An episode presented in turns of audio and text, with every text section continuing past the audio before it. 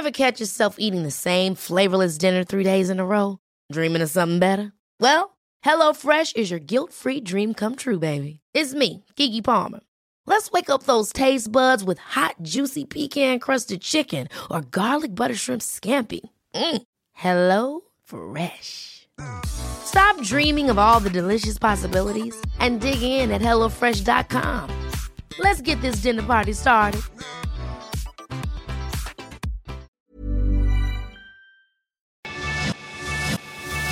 Cuento. Tu dosis diaria de noticias. Excelente inicio de semana tengan todos y todas. Bienvenidos a su dosis diaria de noticias con Te lo cuento. Soy Laura Gudiño y vamos a empezar viajando por Ucrania. Visita sorpresa. Sin avisar a nadie y muy top secret, Boris Johnson visitó a Volodymyr Zelensky en Kiev, mientras los ataques y las víctimas no cesaron. Ah, caray, esa no me la esperaba. Por obvias razones, Boris Johnson no podía anunciar a los cuatro vientos que se convertiría en uno de los pocos líderes de Occidente en pisar tierras ucranianas hoy en día. Y así fue. El primer ministro del Reino Unido se lanzó muy sigilosamente a la capital Kiev para darle palmaditas en la espalda a Volodymyr Zelensky y decirle que ahí está para lo que sea y que le eche ganas. La verdad es que prometió enviar más armas y apoyos financieros en aras de que Ucrania por fin vea la luz al final del túnel. Pero para que eso pase, tal vez falte algo de tiempo. Y es que las atrocidades en suelo ucraniano siguen dejando víctimas mortales. Ahora, un ataque con cohetes rusos en contra de la estación de trenes de Kramatorsk dejó al menos 52 muertos, cinco de los cuales eran menores de edad. Así lo confirmó el gobernador regional de Donetsk, Pavlo Kirilenko. Al respecto, la principal fiscal del país, Irina Benediktova, informó a los medios de comunicación que se han abierto 5.600 carpetas de investigación por crímenes de guerra por la ofensiva rusa. Córtalas para siempre. En otros temas de índole más personal, pero por si no te sabías la historia, resulta que el ex primer ministro italiano Silvio Berlusconi y el líder ruso Vladimir Putin fueron BFFs hace algunos años, aunque ahora con la invasión tal vez esa amistad se acaba de ir al caño. Y es que recientemente el político italiano de 85 años declaró que estaba profundamente decepcionado y entristecido con las acciones de Putin, al grado de decir que es una pena que le tocara conocer esta faceta de él.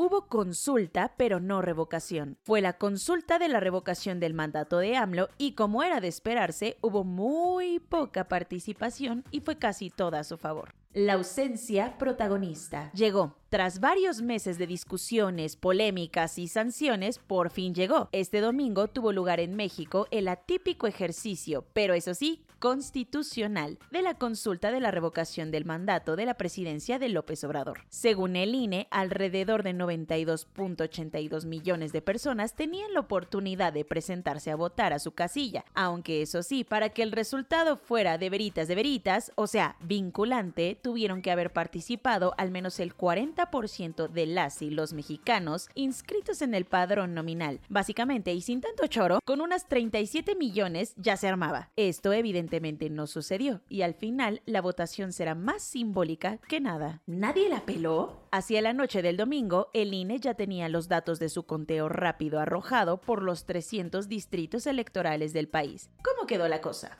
De acuerdo con los datos preliminares, la participación fue cerca del 17.5%. Eso sí, el 91.1% de los votos fueron a favor de que AMLO siga en el cargo. Sobre esto, el consejero electoral del INE, Ciro Murayama, aseguró que 8 de cada 10 ciudadanos decidieron no ir a votar en este ejercicio. La gente habló, se respeta su decisión, sentenció. Sin novedad alguna, Tal y como lo venían indicando las encuestas, las presidenciales en Francia se irán a una segunda vuelta en donde se verán las caras Macron y Le Pen. De los 12 que tenía, quedaron solamente dos. No hubo sorpresas en la primera vuelta de la elección presidencial francesa y de la docena de presidenciables que había en la canasta electoral, quedaron solamente dos con aspiraciones de gobernar al Eliseo por cinco años. Y sí, son quienes todo el mundo suponía que llegarían a la batalla final. La política política opositora de ultraderecha, Marine Le Pen, y el presidente de centro, Emmanuel Macron. Si todo se mantiene así, ambos se volverán a ver las caras en una segunda vuelta de elección presidencial por el destino de la France. Esta escena ya la vimos porque en 2017 fueron ellos dos los que también compitieron en la presidencia. Hasta la noche del domingo, los conteos preliminares le dieron a Macron la ventaja con un 28.5% de los votos, mientras que Le Pen se había quedado en el segundo lugar con el 24.2%. Lo que sí es que ya es casi un hecho que habrá una segunda vuelta el 24 de abril. Cuentos cortos. Poco a poquito, el gobierno de México se está sacudiendo la tibieza para fijar posturas más contundentes frente a la invasión rusa en Ucrania. A petición de su amigo canadiense, el primer ministro Justin Trudeau, López Obrador lanzó un video en el que se sumó a la campaña Stand Up for Ukraine. Allí pidió detener a la de ya las agresiones para que de una vez el pueblo ucraniano, así como el pueblo ruso, dejen de sufrir. Ya más centrado, calificó de nefasto al conflicto y dijo que se debe llegar a una solución pacífica de inmediato.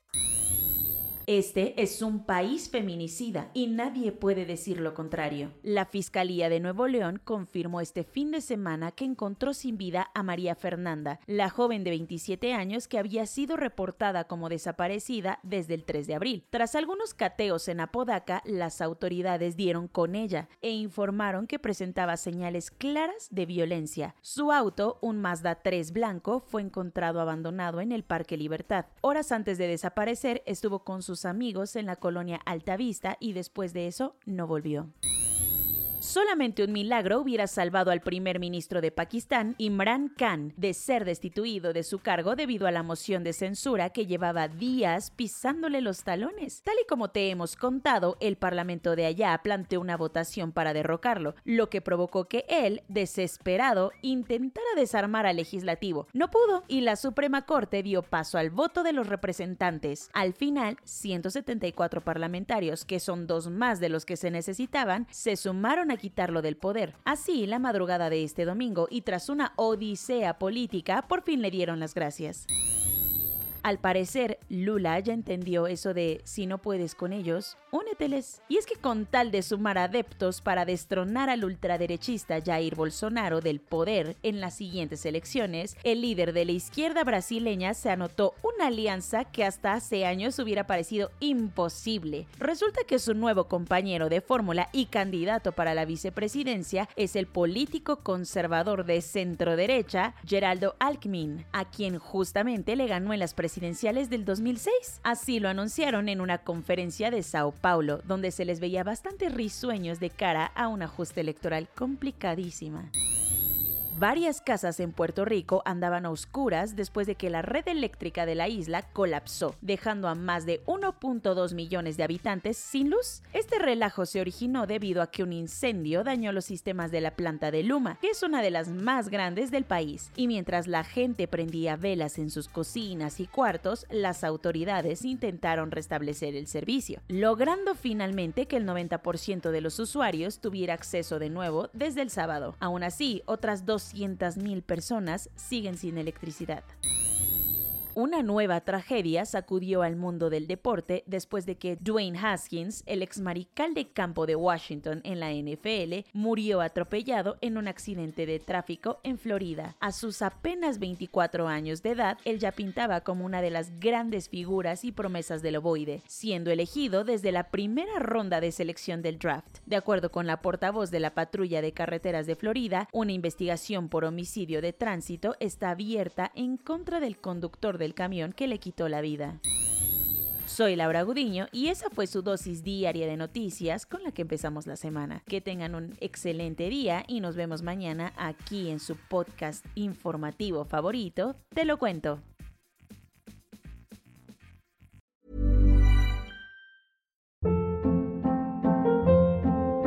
Hold up. What was that? Boring. No flavor. That was as bad as those leftovers you ate all week. Kiki Palmer here, and it's time to say hello to something fresh and guilt-free. Hello Fresh. Jazz up dinner with pecan-crusted chicken or garlic butter shrimp scampi. Now that's music to my mouth. Hello Fresh. Let's get this dinner party started. Discover all the delicious possibilities at hellofresh.com.